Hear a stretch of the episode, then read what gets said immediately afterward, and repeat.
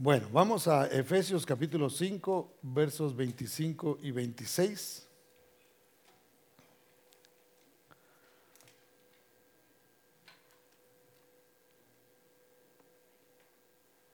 Yo le puse a, este, a esta enseñanza como título, amo a Dios, pero a la iglesia, mm, ¿verdad? Así que el, el, mensaje no es para matrimonios, porque este pasaje lo usamos mucho para matrimonios, ¿verdad?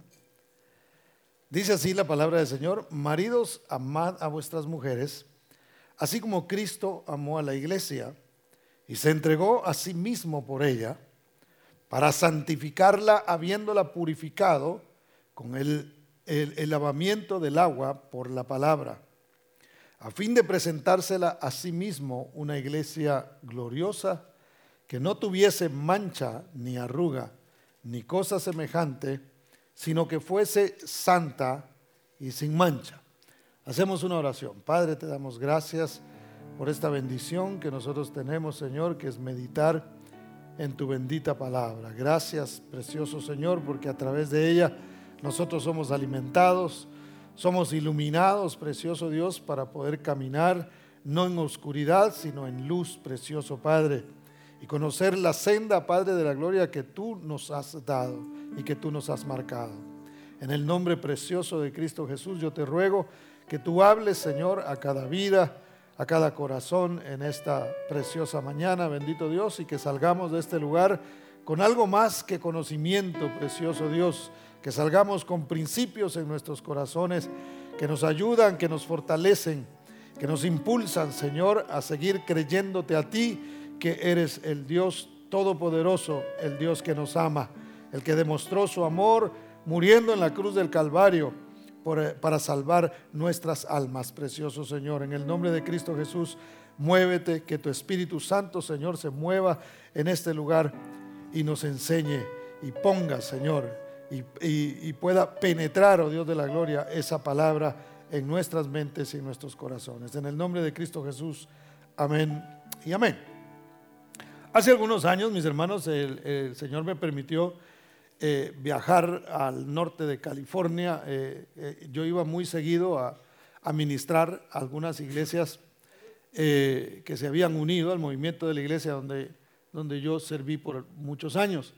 Y, y en, esos, en esos viajes, obviamente cada vez que uno va a un lugar en redes sociales aumentan los amigos, ¿verdad? hay personas que se agregan y, y, dónde lo seguimos y, solo este viaje que fui a Guatemala muchas personas se agregaron ahí a la, página que yo tengo en, Facebook. Pero dentro de toda esa gente, uno, eh, conoce personas, eh, después de pronto no se relaciona más con ellas, pero, pero de alguna manera a través de redes sociales uno ve un poquito de lo que están, de lo que están haciendo. Y esta, en, uno de esos viajes eh, conocí a una, a una joven, yo no me acuerdo muy bien de ella, solamente a través de las redes. Y me sorprendió mucho ver algo que ella escribió esta, esta semana. Eh, posteó algo en, Facebook, puso una publicación que decía, eh, creo en Dios, decía, pero no en la iglesia. Y pues últimamente, mis hermanos, ha crecido un poquito, eh, un como resentimiento en contra de la iglesia. Y, lo preparo para que usted sepa esto. Va a haber todavía eh, una oleada de gente que va a presentar la iglesia como algo negativo para el mundo. De hecho, el mundo mismo está comenzando ya hablar en contra de la iglesia.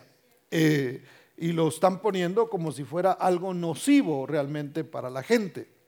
Ahora, que el mundo lo haga, mis hermanos, pues a mí no me preocupa. Yo digo, bueno, es normal que el mundo no le guste la iglesia, a menos que tengan un encuentro personal con el Señor, haya una oportunidad, pasen por alguna tragedia y eso los empuje entonces a, buscar a Dios como última alternativa, Dios en su misericordia los alcance, los salve. Y bueno, ocurra eso. Es normal que el mundo se burle de la iglesia, que se burle de Cristo, porque ellos no creen en Cristo. Ahora, lo que a mí me, me llamó la atención que esto venía de una persona que ha, estado en la iglesia por mucho tiempo. Y me preocupó porque dije yo, aún en la misma iglesia, porque que, se levanten eh, personas o jóvenes o, aún eh, algunos eh, adultos también diciendo que la iglesia, en la iglesia no creen, pues me lleva a mí a pensar muchas cosas. Yo me puse a analizar y dije, bueno, una de las preguntas que surgió en mi mente fue, ¿se puede amar a Dios y aborrecer la iglesia? ¿Se puede realmente servir a Dios sin pertenecer a la iglesia? Definitivamente la respuesta es no. No se puede amar a Dios sin amar a la iglesia. No se puede amar a Dios sin tener una relación realmente con el cuerpo de Cristo. Porque nosotros somos el cuerpo de Cristo. ¿Cuántos creen que eso es así? Denle un aplauso al Señor porque Él es bueno. Ahora, ¿Por qué no se puede, hermano? Porque yo digo, en una, en una pareja normal, si alguien aborrece a mi esposa, no puede ser mi amigo. Digo, ¿verdad, ¿verdad que no?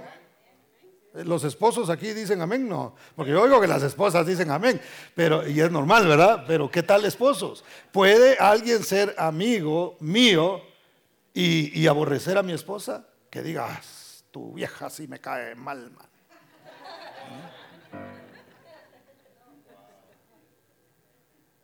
Perdón por lo de vieja. es para que no se duerma. ¿Verdad que, no, no, uno dice, espérate, es mi esposa? ¿Cómo vas a hablar de ella así? Entonces, la iglesia es la esposa de Cristo, es la novia de Cristo. Entonces, ¿cómo puede el Señor decir, ah, sí, mi hijo, tranquilo, eh? Aborrece la iglesia, no, no te preocupes, yo, yo voy a seguir teniendo una relación contigo. Eso no se puede hacer. Hay personas que se avergüenzan de la iglesia, pero Cristo dice que la amó de tal manera que se entregó a sí mismo por ella, porque fuera perfecta. No, porque Él mismo la está perfeccionando. Él mismo está trabajando con la iglesia para presentársela a sí mismo como una iglesia que no tiene mancha ni arruga. Por ahora todavía está media arrugada. Por ahora todavía está media manchada. Y eso tenemos que reconocerlo. No somos un producto terminado. Por eso es que yo siempre les digo, la mirada es en el perfecto, es en Cristo Jesús. Él es el que está perfeccionando. El perfecto está perfeccionando. La iglesia todavía no somos perfectos. Estamos en ese proceso de, eh, purificación que el Señor nos está sometiendo para entonces presentarnos delante de de Él. ¿Cuántos dan gloria al nombre del Señor? Entonces, hermano, no debemos avergonzarnos de ser cristianos. El apóstol Pablo decía, no me avergüenzo del Evangelio porque es poder de Dios para salvación. La iglesia sigue estando vigente porque quien la fundó fue Cristo. Ahora, cuando hablo de iglesia, por favor, quítese un poquito la idea de congregación, porque congregación es diferente a iglesia. Nosotros somos una congregación, no somos la iglesia completa.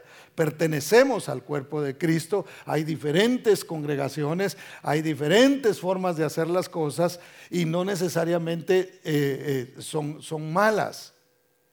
Hay, y tenemos que reconocerlo, lo vamos a ver un poquito más adelante quizá, que hay eh, algunas partes donde no se hacen muy bien las cosas, pero no dejan de ser el cuerpo de Cristo. Ahora, vea por favor conmigo a Hebreos capítulo 2, versos 11 y 12, porque sabe que Jesús no se avergüenza de nosotros. Dios no se avergüenza de usted. ¿Tendría Dios alguna razón para avergonzarse de nosotros en alguna oportunidad? Sí, de pronto muchas. Y sin embargo no se avergüenza. Él sigue amando a su iglesia. Él sigue amándonos a nosotros a pesar de nuestra imperfección. Hebreos capítulo 2 versos 11 y 12 dice así. Porque el que santifica, ¿quién es el que santifica, hermano? Es Cristo. ¿verdad? Yo no santifico a la iglesia. Yo no santifico esta congregación. Es Cristo el que lo santifica a usted y me santifica a mí. Entonces el que tenga un problema con la iglesia tiene que ir a Cristo y decir, Señor, enséñame esto, porque el que santifica eres tú. ¿Qué es lo que está pasando? Muéstrame cómo yo puedo recibir esto. Pero entonces, vea lo que dice. Dice, de uno son todos, por lo cual no se avergüenza de llamarlos hermanos. Cristo nos llama a nosotros hermanos, ¿verdad? Pero aunque Él nos llame hermanos, para nosotros es nuestro Señor. Nosotros no le decimos, bueno, hermano Jesús, aquí, es, aquí estoy. Sin embargo, él, él entiende que la iglesia es parte de su cuerpo. Y él dice, son mis hermanos. Y él no se avergüenza de la iglesia. Él ama a la iglesia. Así de imperfecta como es, Cristo la ama. Cristo tiene cuidado de su iglesia. Cristo sigue trabajando con su iglesia. Cristo no ha terminado. El que comenzó la buena obra en nosotros, la sigue perfeccionando hasta el día en que Él venga. Dice, diciendo, anunciaré a mis hermanos tu nombre en medio de la congregación te alabaré. Dios ve a su iglesia como una iglesia gloriosa, como una iglesia que brilla, hermano. La ve como, una, como un cuerpo que tiene sustancia, que tiene gloria. Vaya conmigo, por favor, a Cantares, y aquí vamos a basar algunos puntos de la enseñanza. Cantares capítulo 6 y verso 10. Le voy a leer la Reina Valera contemporánea o la puede ver si, si usted eh, tiene ahí su aplicación. Usted lo puede ver. Ahí está la versión en la que yo escribí el, el bosquejo. Fíjese, contrario a lo que muchas personas pudieran pensar o expresar, porque hay gente que piensa como ellos tienen así como la mirada puesta en la iglesia, ¿verdad? ¿Dónde la iglesia falla? ¿Dónde la iglesia dice esto? ¿Dónde la iglesia dice aquello? Y, lamentablemente, hermano, algunos predicadores están colaborando con ese sentimiento que le hablé al principio. Porque hay personas que, toman un papel como de reformadores, ¿verdad? Y no, y la iglesia tiene que cambiar, y piensan que son ellos los que van a hacer que cambie la iglesia. Yo más bien creo que cada pastor debemos tener en nosotros la intención de predicar lo que es correcto y de enseñar la palabra de Dios para que la congregación misma vayamos entendiendo qué es de Dios y qué no es de Dios. ¿Me doy a entender? No, no puedo yo pretender que todas las iglesias sean como yo pienso. O agarrar a todos los pastores y mire, usted piense así como, como yo estoy pensando. Yo no puedo pretender eso, porque el que santifica la iglesia, una vez más, es Cristo Jesús. Pero me, a veces escucho a algunos, algunos predicadores hablar y oigo cuando ellos mismos están hablando en contra de la iglesia, hermano. Y eso me preocupa porque yo digo, eso es como que yo traiga los problemas de mi familia y los empiece a publicar y a contárselo a medio mundo, ¿verdad? Y a contarle a todos y a decirle, mire, esto pasa y esto pasa aquí. Y viera en la casa usted, no hombre, y el chamaco me deja tirado los zapatos. Y, viera que el, perro eh, ahí deja el montón de pelos. Y, eh, empiece yo, hasta el perro saqué, ¿verdad? Y empiece yo a hablar en contra de mi propia familia.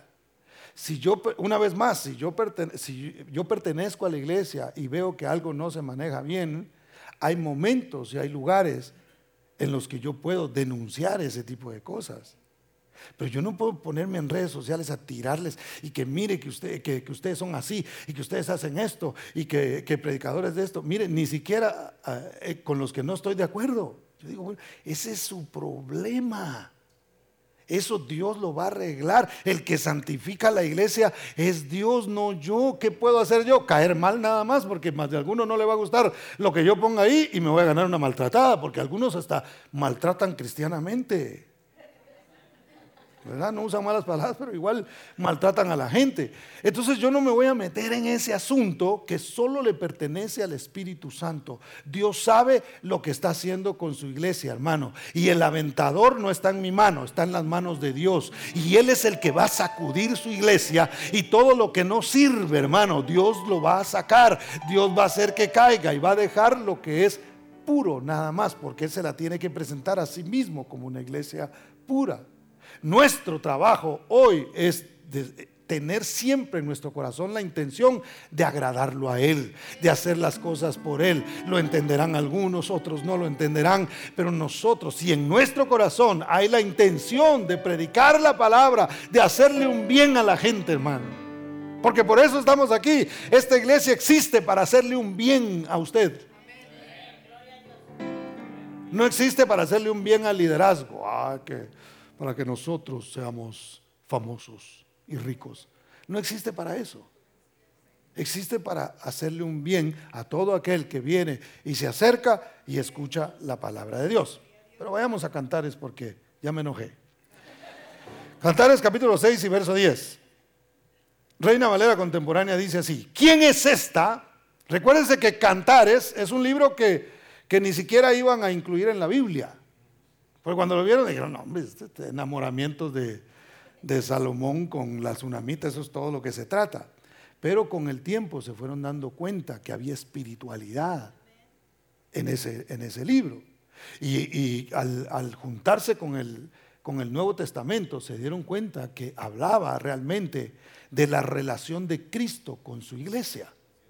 Entonces Cristo se está expresando, si lo podemos ver así, en cantares el amor que Él tiene por su iglesia. Por eso, hermano, muchos pueden odiar la iglesia, pero Cristo la sigue amando.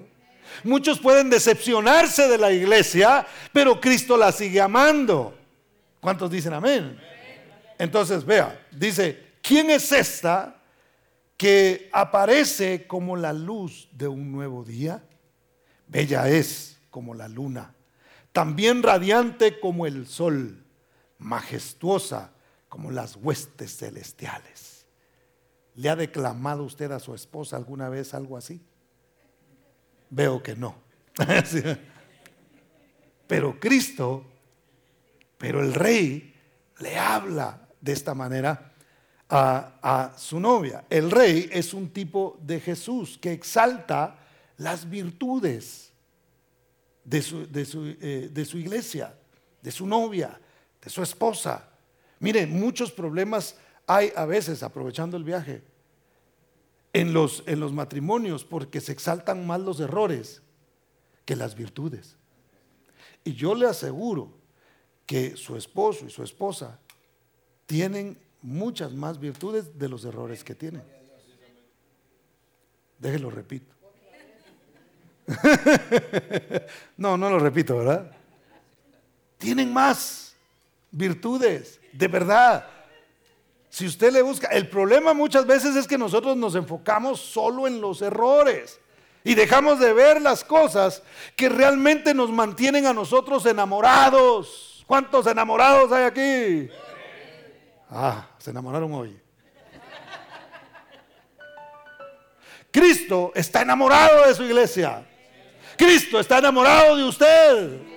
Por supuesto que no lo va a dejar sin corrección. Por supuesto que va a tratar con aquellas cosas que no están bien porque la está purificando, porque está, la está lavando con la, con la palabra. Por eso es que a veces usted viene a la iglesia y escucha algunas cosas que dice, ups, hoy como que el pastor me la tiró a mí. No, no, no se la tiré yo. Se la tiró el Señor porque lo está limpiando, porque lo está lavando, porque está haciendo la obra en usted, porque Él está haciendo el trabajo en su corazón, porque lo ama, todo lo que Él hace, lo hace motivado por el amor que nos tiene a cada uno de nosotros, hermano. Entonces, mientras otros ven a la iglesia de una manera negativa, Cristo la sigue amando. Porque Él decidió amarnos. ¿Cuántos dicen amén? Entonces, hermano, ha crecido este, este sentimiento, pero nosotros tenemos que entender que las malas experiencias que algunas personas han tenido con miembros de la congregación o líderes a veces que los explotaron, no define realmente lo que es la iglesia. porque eso fue un problema que alguien tuvo. Es obvio que la muchacha que escribió lo que le mencioné al principio, algo vio, algo le pasó en la iglesia y eso provocó que ella dejara de ver a la iglesia como algo que le beneficiaba en su, en su vida. Entonces llegó al punto del error de decir, eh, no quiero ya que eh, eh, tener nada que ver con la iglesia. Voy a seguir amando a Dios, voy a seguir amando a Cristo, pero no quiero tener nada que ver con la iglesia. Entonces, ahora, eso no es, yo lo he dicho un par de veces acá, no es ninguna excusa para nadie. Porque los hombres, hermanos, mire, la Biblia dice, maldito el hombre que confiara en el hombre. Y no es porque Dios lo vaya a maltratar o lo vaya a destruir. Su misma confianza que ha puesto en un humano le va a traer problemas. Entonces nuestra mirada está puesta en Cristo Jesús. Si te hicieron algún daño, digo esto porque eh, lo grabamos y sale en redes sociales. Si te hicieron algún daño en alguna iglesia, en alguna congregación, no fue Cristo el que lo hizo. Debes entender que tu mirada debe seguir puesta en el Señor.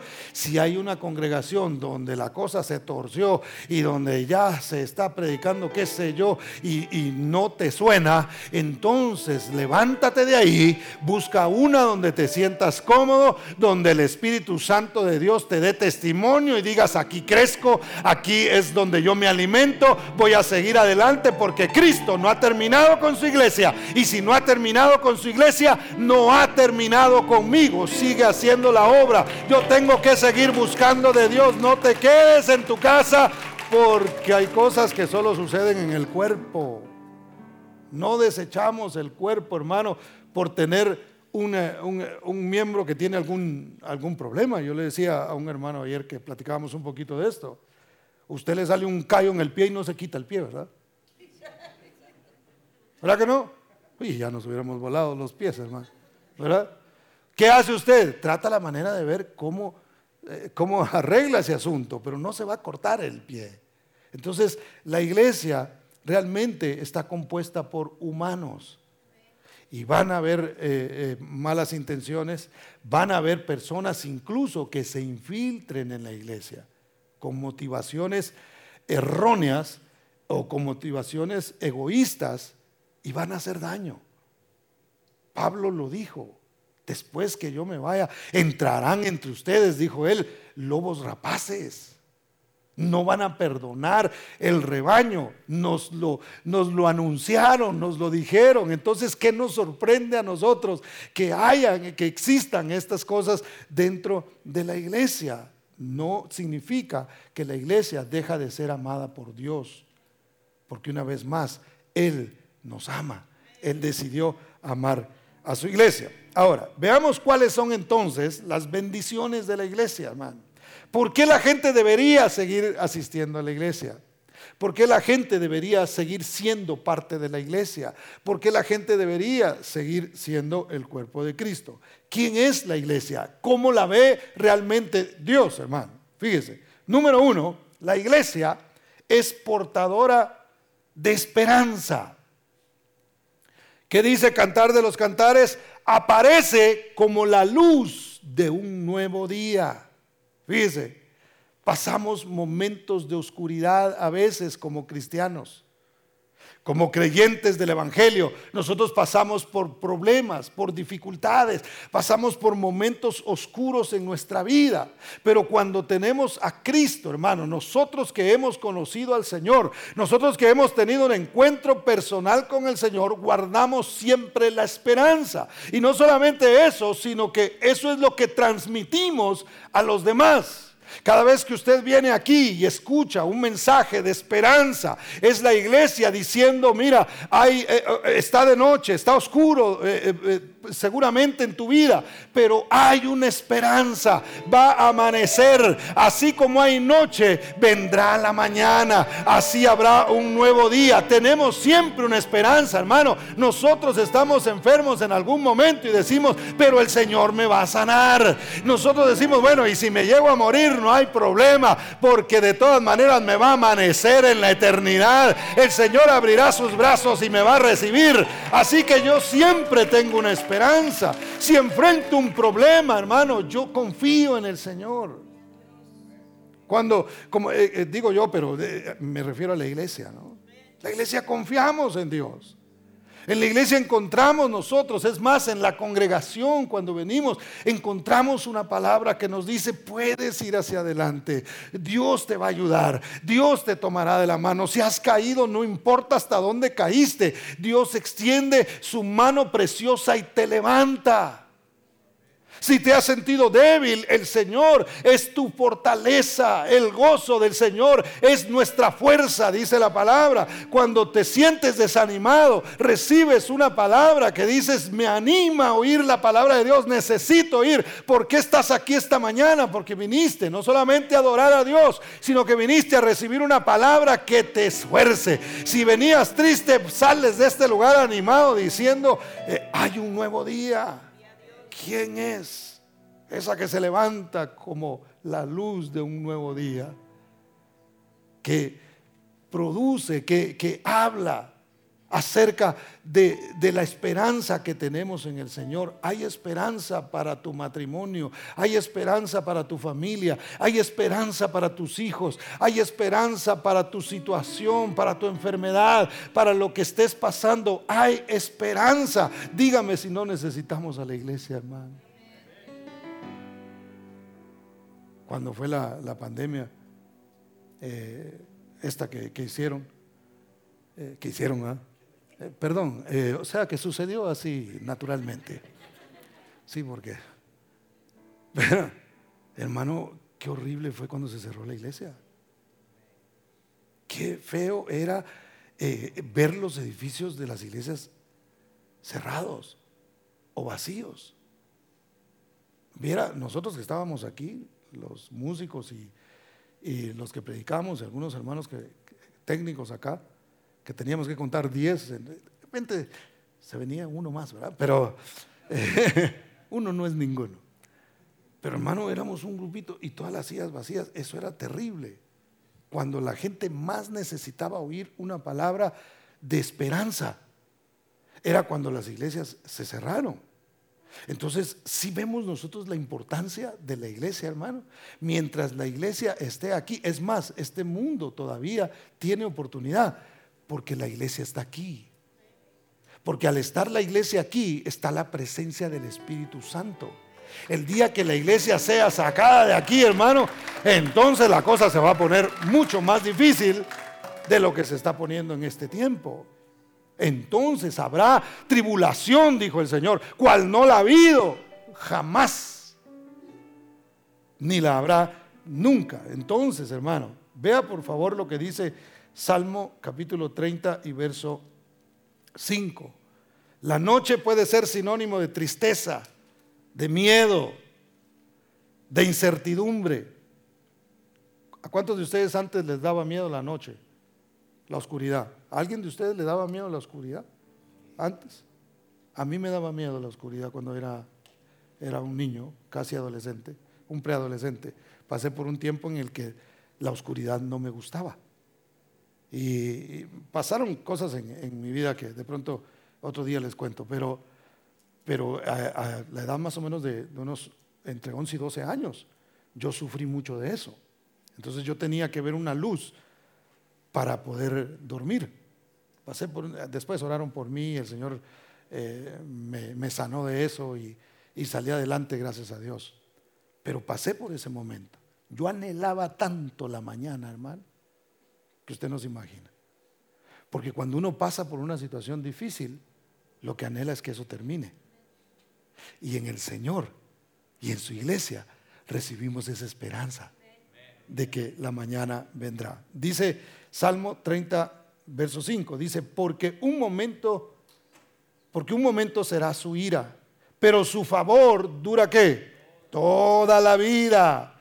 Por la noche durará el lloro y a la mañana vendrá la alegría. Hermano, tu situación es un momento. Tu llanto no va a durar para siempre.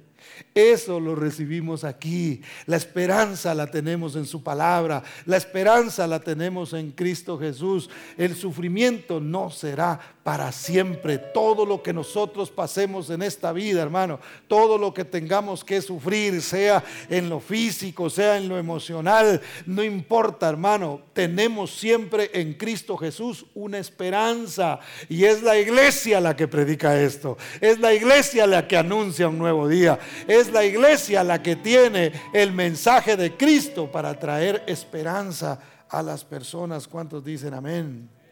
Porque como iglesia vemos, hermano, en la mañana una nueva oportunidad de parte de Dios. la Biblia dice que nuevas son que cada mañana sus misericordias. El Señor renueva su amor cada mañana para con nosotros, hermano. Eso quiere decir que si usted no usó la misericordia o no analizó el amor de Dios el día de ayer, hoy Dios tenía otro para usted. Si usted no lo usó, si usted no, no, no pensó, porque de pronto no está pensando todos los días en eso, ¿verdad? Pero realmente lo estamos experimentando. Dios tiene para nosotros. ¿Dónde hay esa esperanza, hermano? Si les comenté el otro día que los países que más dinero tienen es donde más la gente se mata. Y a veces eh, nosotros tratamos de la manera de ver cómo juntamos más, ¿verdad? Bueno, no nosotros, pero, pero a veces la gente está eh, eh, preocupada cómo junta más dinero sin pensar que los que más tienen son los que más se matan. Porque no tienen una esperanza. Porque la esperanza no la podemos poner en el dinero. Porque la esperanza no la podemos poner en las cosas materiales. No, no consiste la vida del hombre en la cantidad de bienes que posee. Realmente la esperanza la tenemos puesta en Cristo Jesús, en su misericordia que se renueva todos los días, en su misericordia que es nueva cada mañana. ¿Cuántos dicen amén? Hermano, vienen tiempos difíciles para el mundo. Yo se lo he estado anunciando acá. Y de veras, no es que yo sea amarillista ni nada que se parezca. Ahí se habla ya de una recesión profunda para el próximo año. Ahorita están así calmaditos porque hay elecciones y, hay que mantener al, al, rebaño contento, ¿verdad? Y vamos a ver cómo le bajamos a la gasolina. Ya me estoy metiendo en cosas, ¿verdad? Pero es la verdad. Se viene un, un problema económico para el mundo terrible. Se anuncia una hambruna. Para los que no sabían, porque nosotros vivimos aquí en Estados Unidos y aquí no hay ya empezó en algunos países. Por supuesto, los más afectados van a ser los países donde más pobreza hay. En Haití ya están sufriendo una hambruna. En lugares como Cuba, como Venezuela, por ejemplo, están pasando por situaciones, hermano. Mire, yo entiendo poco, yo no soy eh, economista ni nada que se parezca, pero leo y a veces eh, escucho, ¿verdad? Y, el otro día me estaba, para que usted se dé una idea, más o menos, yo no sé cómo manejan los porcentajes de, inflación.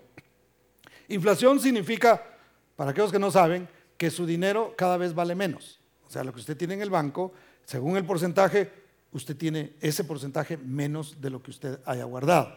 Así funciona la inflación. En Estados Unidos tenemos un 9 eh, punto algo, parece que los números no son correctos, pero son 9 y medio, supongamos.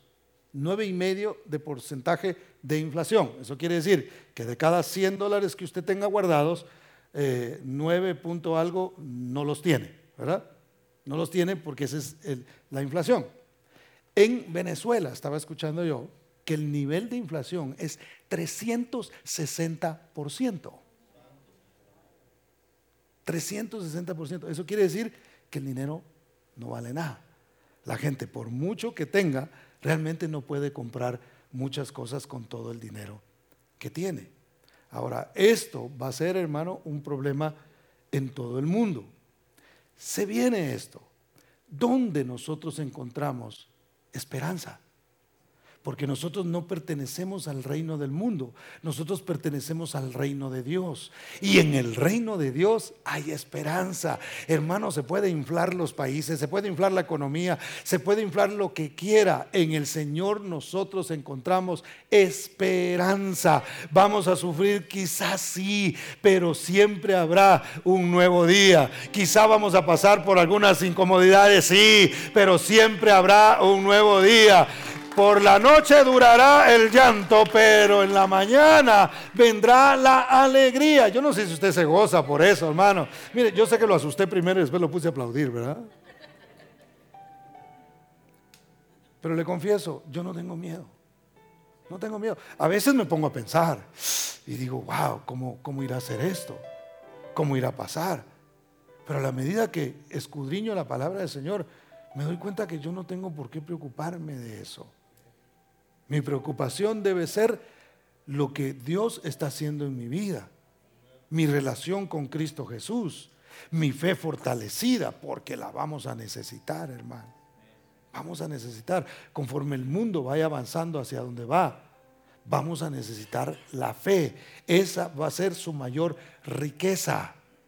El dinero físico dicen que va a desaparecer y se va a volver digital y un montón de cosas que están diciendo, hermano.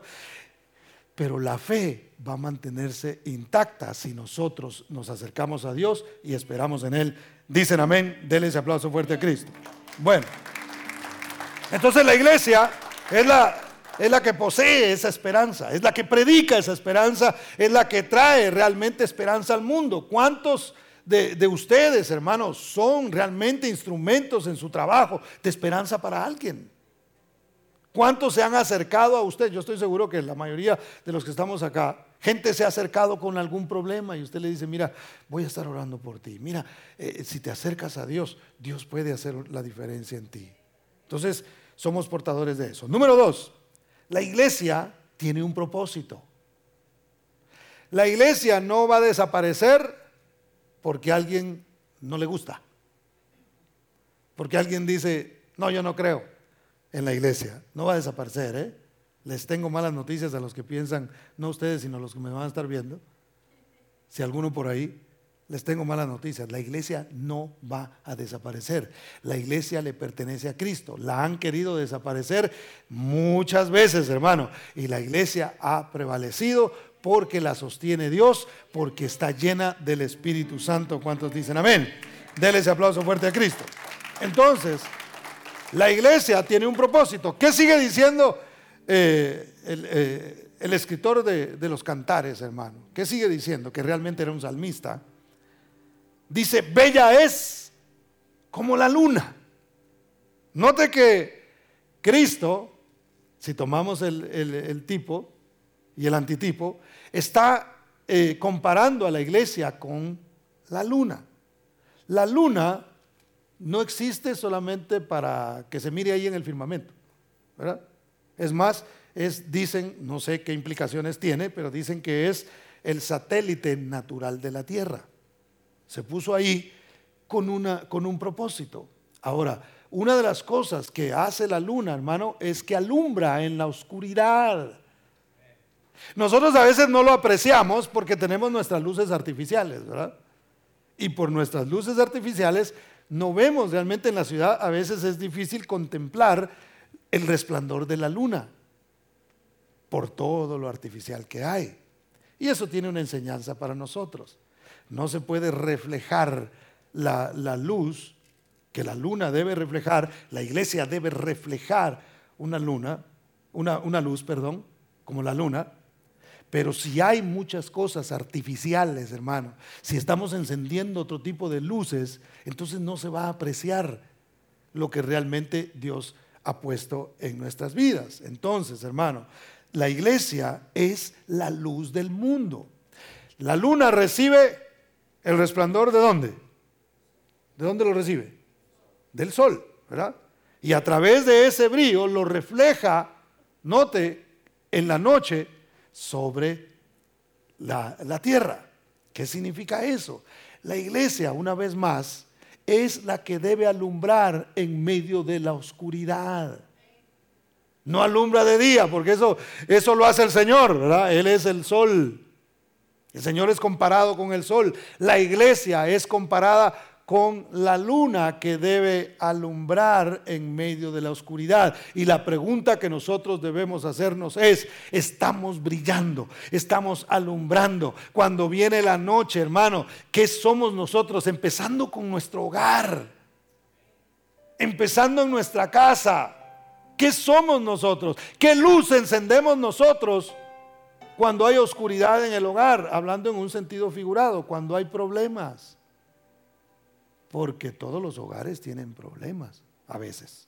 No que estén en problemados todo el tiempo, pero siempre hay cosas que arreglar, hermano, ¿sí o no? ¿Verdad? Entonces, ¿qué luz encendemos nosotros? Una luz artificial. Ay, ¿qué vamos a hacer? Eh, ¿Qué sé yo, hermano? ¿Qué, ¿Qué ideas pudieran venir a la mente de cada persona para arreglar su situación?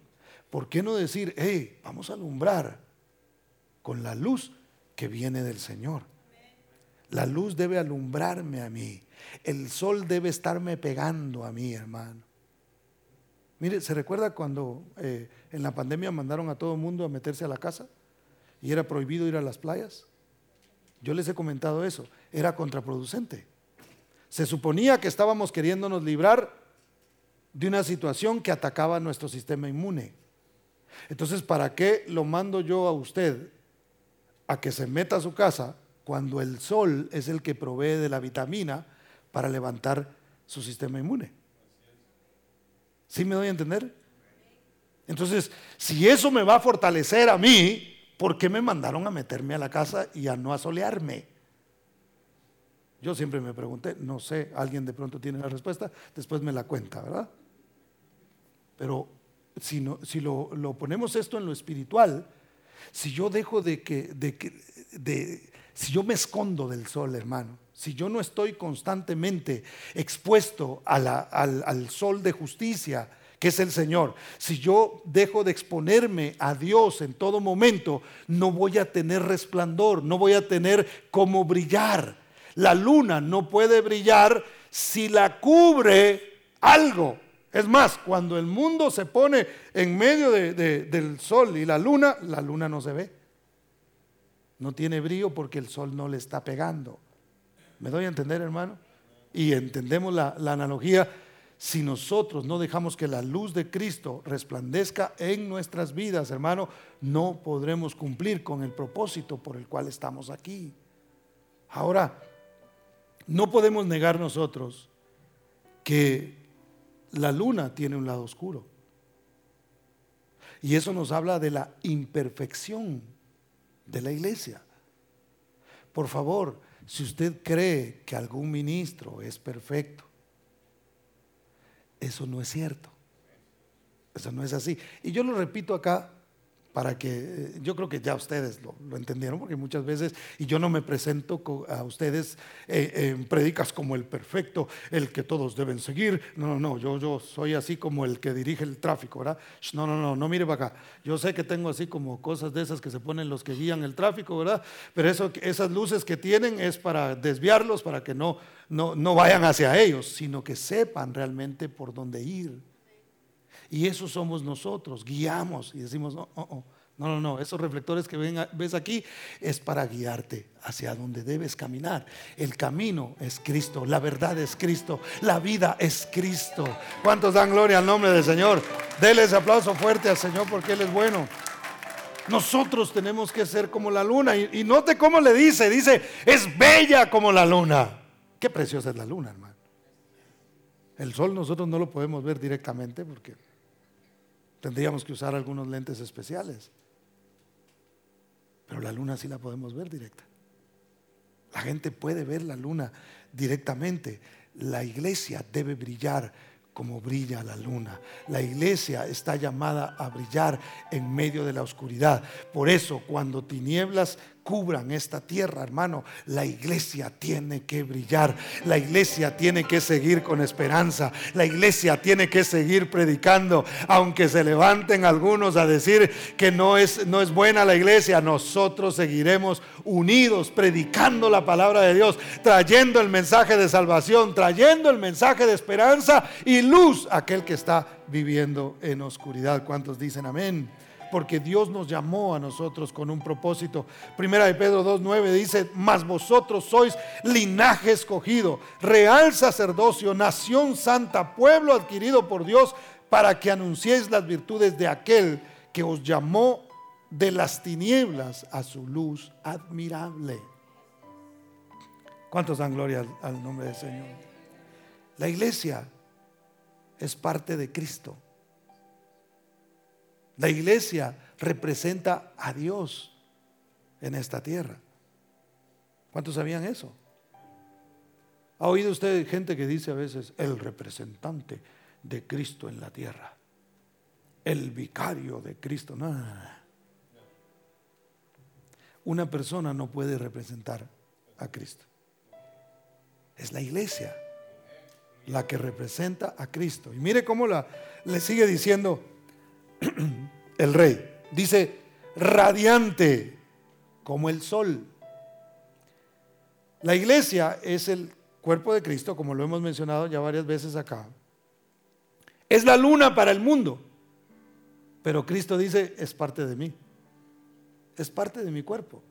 Usted le dice a alguien, mire, la iglesia es el cuerpo de Cristo afuera y no lo va a entender. La gente afuera debe vernos a nosotros como esa luna. Pero Cristo dice, es radiante como el sol. La ve como un, eh, un producto terminado. Porque la purificación, hermano, mire, el, el fuego purifica.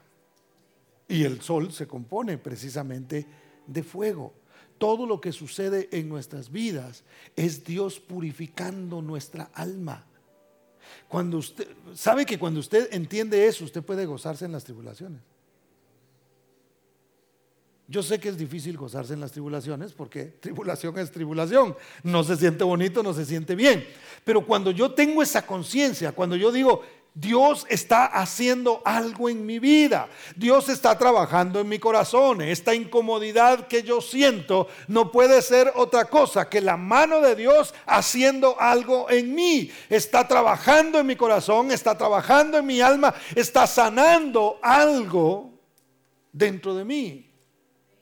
Escuchaba a un, doctor que recomendaba ciertas cosas el otro día y decía, te va a empezar a doler algo adentro, decía, pero déjalo, porque lo que está sucediendo es que te está sanando. ¿Ha tomado usted algo que de repente le, le, causa algún dolor y dice, no, lo voy a dejar de tomar porque qué dolor el que da? Averigüe bien. No va a hacer que ese dolor realmente sea lo que se está sanando dentro de usted. Entonces, cuando nosotros estamos en una, en una situación difícil en nuestra vida, hermano, hay cosas que nos van a doler. Cuando sabemos que estamos en manos de Dios, decimos, es Dios el que está haciendo su obra en mí. ¿Cuántos dicen amén? Dele ese aplauso fuerte a Cristo porque Él es bueno. El Señor purifica a su iglesia. El Señor trabaja en su iglesia. El Señor corrige a su iglesia. Ese es el fuego que a veces viene sobre nuestra vida. Somos parte de Él. Y si, estamos, si somos parte de Él, estamos cerca del fuego, hermano, el que se acerca al fuego, eh, algo, algún calorcito va a sentir. Algo le va a quemar. El problema nuestro es que a veces eh, pensamos en el fuego como algo emocional. ¡Ah, qué fuego, hermano! No, hombre, qué barbaridad, qué servicio y qué presencia y qué fuego se movió. Y a veces pensamos que, que eso solamente es. Y la realidad es que el fuego se manifiesta a veces con cosas incómodas Dios tiene que trabajar con nosotros. Eh, eh, ¿Usted ha visto esos niños que de repente usted le estaba enseñando que no tocara algo, por ejemplo, cuando eran pequeños sus niños? Y estaba, no, te voy a dar. ¿Y qué hacía el niño, hermano? Extendía la mano, ¿verdad? No. Y donde la metía usted, ¡pah! le pegaba. Muchos niños lo que hacían era sacaban la mano y luego empezaban a meterla otra vez. Les pegaba, ya estaban llorando.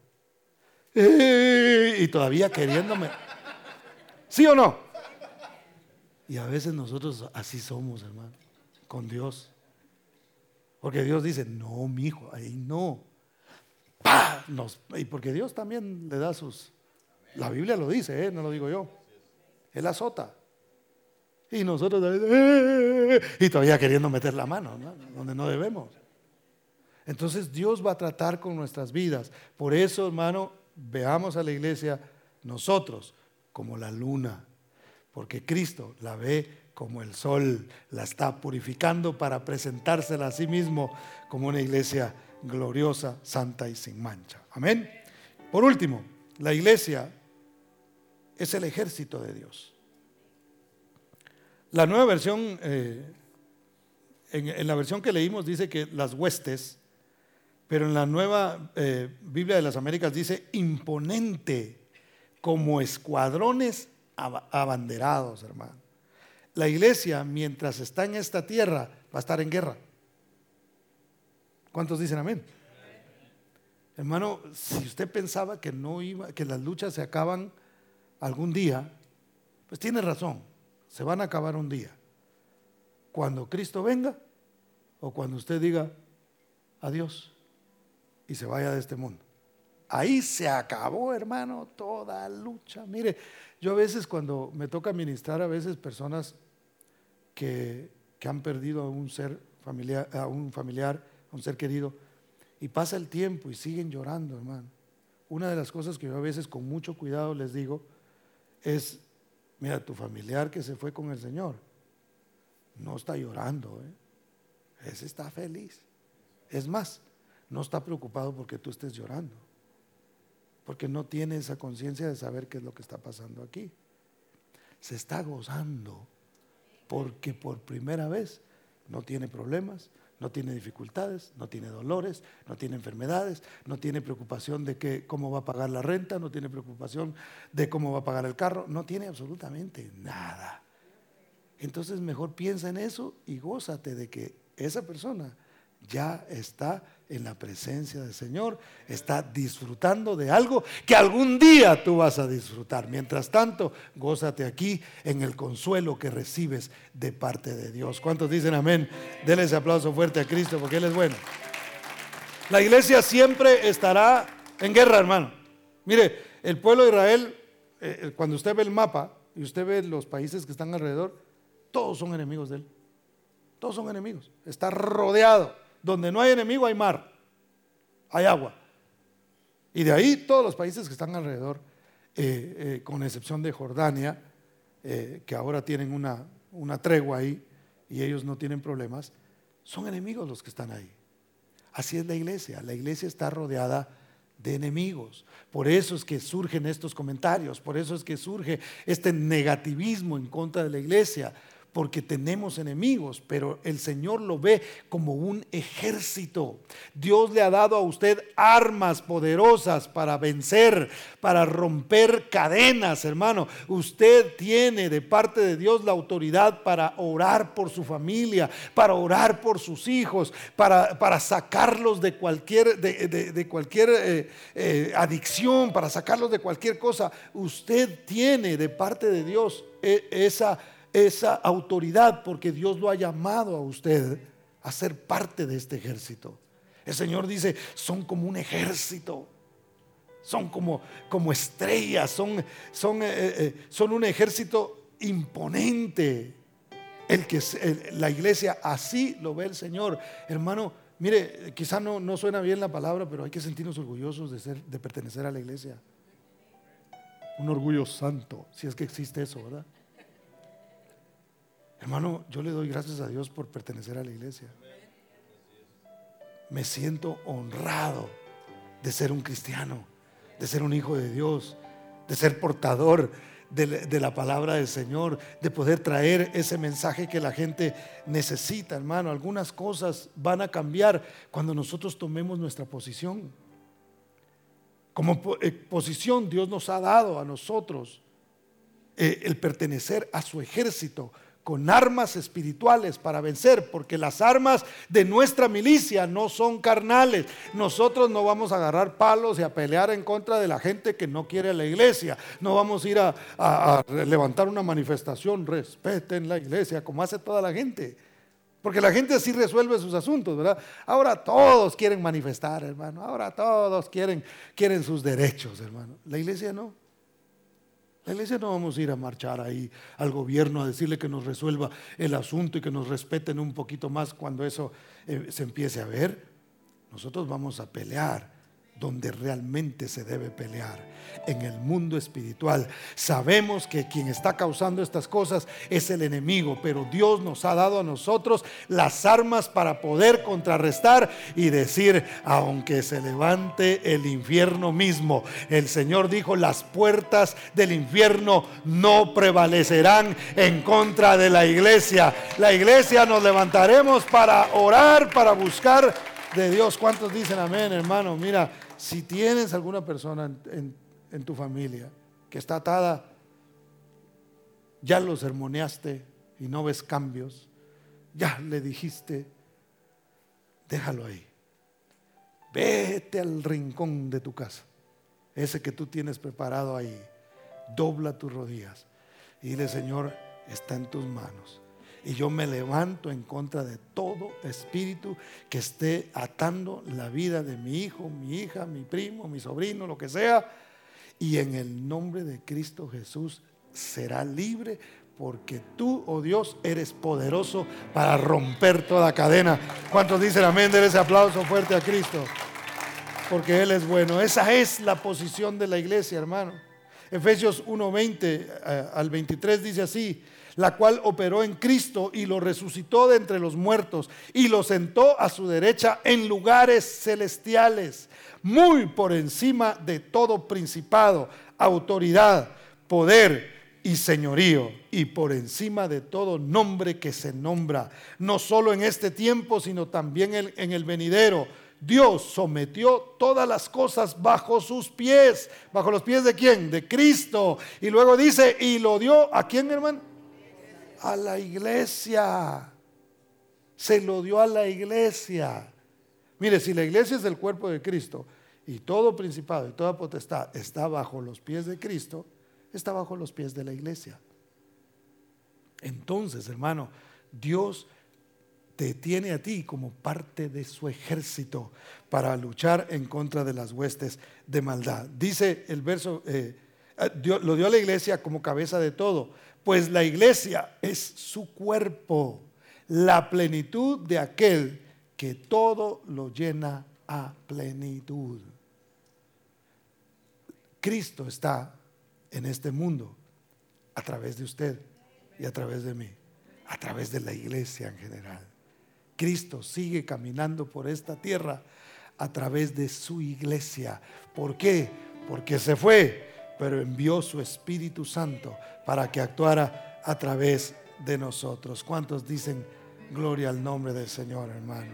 Ahora, yo he predicado este mensaje para que nosotros nos ubiquemos como iglesia y sepamos cuál es nuestro propósito, por qué existimos, cuál es nuestro mensaje. Nuestro mensaje es un mensaje de esperanza para eh, que entendamos que somos un ejército y hay que pelear, hermano. Pero la bandera con la cual el Señor nos ha cubierto a nosotros es una. Cantares 2.4 dice, me llevó a la casa del banquete y su bandera sobre mí fue amor. ¿Cómo la iglesia debe funcionar aún con los detractores, con la gente que no nos ve como algo, algo bueno para el mundo, hermano? Con amor. Cuando alguien en su trabajo se levanta en contra de la iglesia y usted cristianamente diga, Señor, te lo llevas o te lo mando, o eh, en el nombre de, Cristo Jesús le voy a dar una bofetada, esa no es la manera.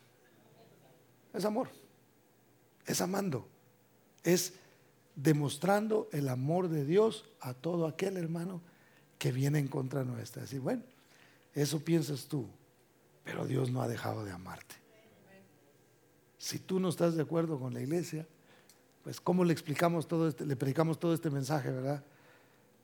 Que vean en nosotros el amor de Dios, eso va a ser una diferencia. Podemos decir, podemos hacer nuestros eventos y podemos hacer muchas cosas, hermano, que no, no necesariamente es malo hacer eso, ¿verdad? Pero realmente lo que le va a demostrar al mundo que somos el cuerpo de Cristo y que Cristo muere en nosotros, no es nuestra teología, no es el poder que mostramos y las sanidades y esto y el otro, sino el amor, porque su bandera sobre nosotros fue amor. ¿Dónde aprendiste las cosas que ahora sabes? Las aprendiste en la iglesia, pero no te, no te las enseñó Dios de un solo, ¿verdad? Lo primero que puso sobre tu corazón fue su amor, su perdón, su misericordia y su gracia derramada sobre nosotros. Póngase de pie, por favor.